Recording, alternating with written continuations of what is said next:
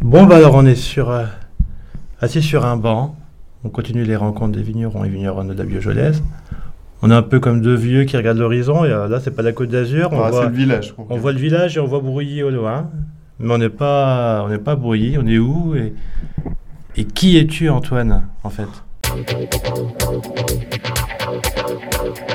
Je suis. Pourquoi je suis là?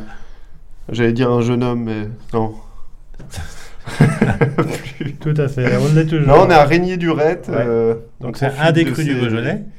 C'est le dernier cru du Beaujolais, parce qu'il a été créé, fondé en 88, et c'est un petit cru, puisqu'il a 350 hectares.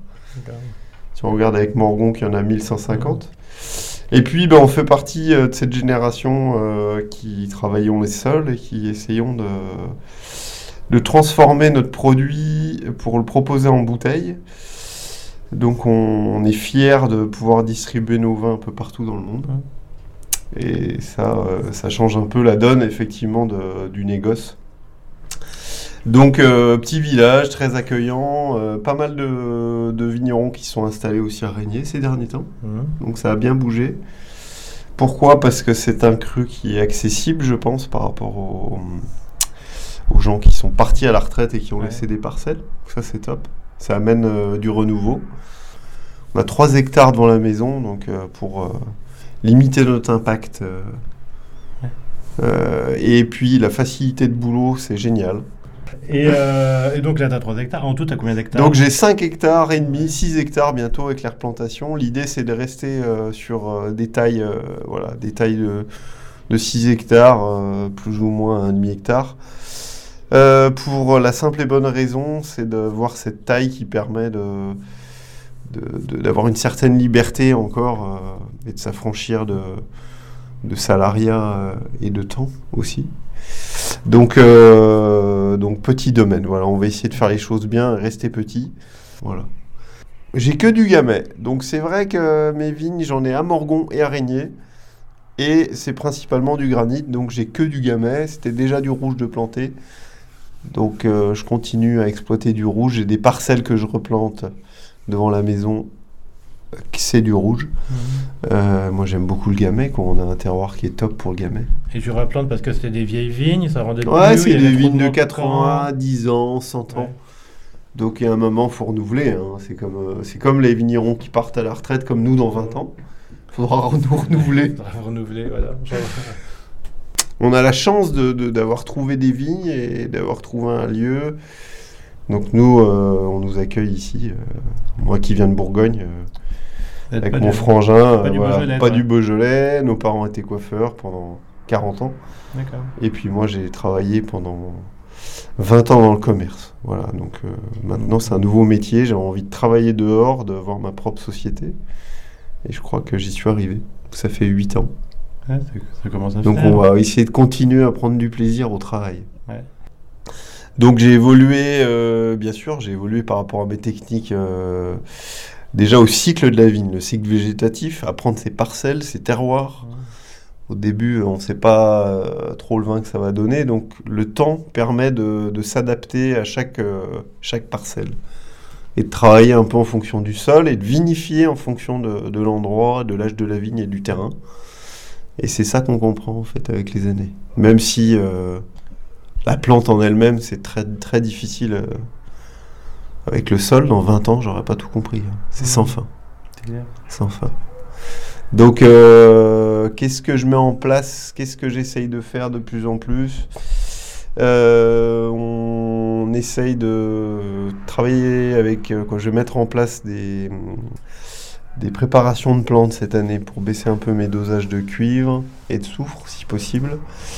Et puis, euh, bien sûr, la taille douce qu'on n'a pas parlé, donc formation de taille douce pour respecter les fûts de sève de la plante. Euh, et puis à terme, j'espère aussi pouvoir faire des couverts dans les vignes, donc laisser un peu d'herbe entre les rangs. Euh, même là, si au printemps, là, comme tu peux regarder, il n'y a pas bien d'herbe, hein, on a tout tué. On a tué, on a tout labouré. Voilà, on a tout voilà, labouré. tué, On a tué provisoirement. retourné, voilà, c'est pas beau de dire ce mot. mais- Voilà, ensuite, euh, ce qu'on a fait, c'est que sur les vignes qu'on a arrachées, euh, j'ai mis en place des couverts végétaux pour laisser reposer les terrains, qui sont cultivés depuis 100 ans, voire plus, dans la vigne. Et donc, c'est déjà très joli. Et puis, ça, ça capte l'azote, ça restructure le sol. voilà, on apprend beaucoup de ça. à voir ce que ça donnera par la suite. Et tes vinifications, elles donnent quoi? Tu fais comment? T'as un truc particulier? Ah, moi, c'est excellent, les vins. Pas besoin d'en parler, en fait. C'est juste inné, quoi. Naturel. Ah, moi, j'ai commencé à vinifier. Euh, tu te poses des questions sur les vinifications aussi Les vinifications, bien sûr. Euh, donc, moi, j'ai fait mon dernier stage, chez Jean-Claude Lapalu en 2013, pendant trois mois. Beaucoup appris chez lui. Euh, beaucoup appris aussi avec mon frère, bien sûr, qui m'a aidé à m'installer. On n'en a pas parlé qui est aussi euh, un élément euh, important dans mon installation, hein, qui m'a permis de découvrir le métier et de m'installer et de m'aider, de m'apporter plein de conseils pour euh, le travail. Mais donc pour les vinifications, et j'ai démarré en 2014 dès le début, vinification sans soufre, levure indigène, peu de soufre à la mise en bouteille. Je continue dans cette lancée. Pourquoi? Tout simplement dans le vin que j'ai aimé déguster, c'est ce que j'ai tendu vers ça. Quand on vient de l'extérieur, c'est vrai qu'on on est plus ouvert, je pense. Et comme on n'a pas, on n'hérite pas de quelque chose euh, de famille ou d'une obligation, euh, voilà, parentale, euh, on peut se tourner vers ce qu'on préfère, ce qu'on aime, ce qu'on voudrait faire. Donc c'est ce que j'ai choisi. J'ai envie de continuer dans dans cet élan-là. C'est souvent facile à expliquer et c'est pas toujours facile. Voilà, L'idée c'est de faire du vin qui soit buvable, mmh. net, euh, avec le maximum de fruits. donc oui, tous les ans on apprend. Ce qui est dur, c'est le réchauffement climatique en fait. Réchauffement climatique dans les vins, des degrés d'alcool qui, qui deviennent de plus en plus hauts, les acidités qui baissent.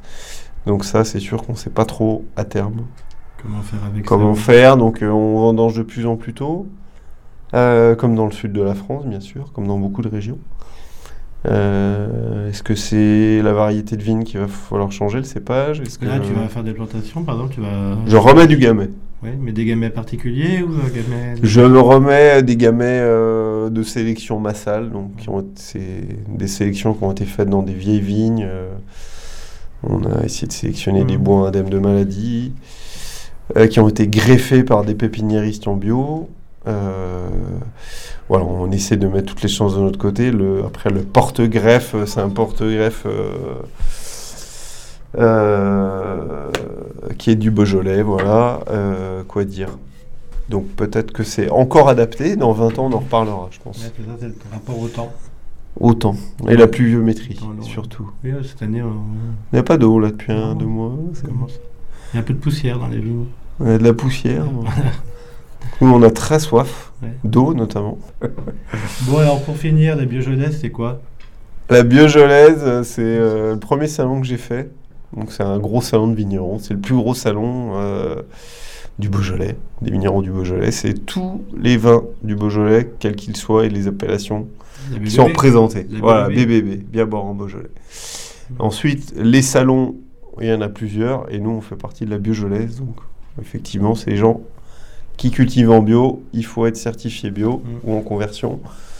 Euh, des copains, donc Biojolaise, c'était un groupe qui m'a accueilli en, 2004, en 2015, donc première année, c'est les copains, top qui m'ont présenté des gens, qui m'ont permis euh, de, proposer du vin à d'autres gens. Donc c'est une entraide, une super euh, ambiance, c'est top. Crois que ouais, c'est un moment que nous on attend, comme les gens qui viennent, mais nous aussi, puisqu'on prend très peu de temps pour euh, tous se voir. Donc souvent on a une grosse patate, quoi. Donc on attend les gens, on est à donf. Donc cette année, bon, bah, après deux ans de off, ça va faire du bien. va faire du bien. Donc euh, il y en aura pour tout le monde, mais soyez patients.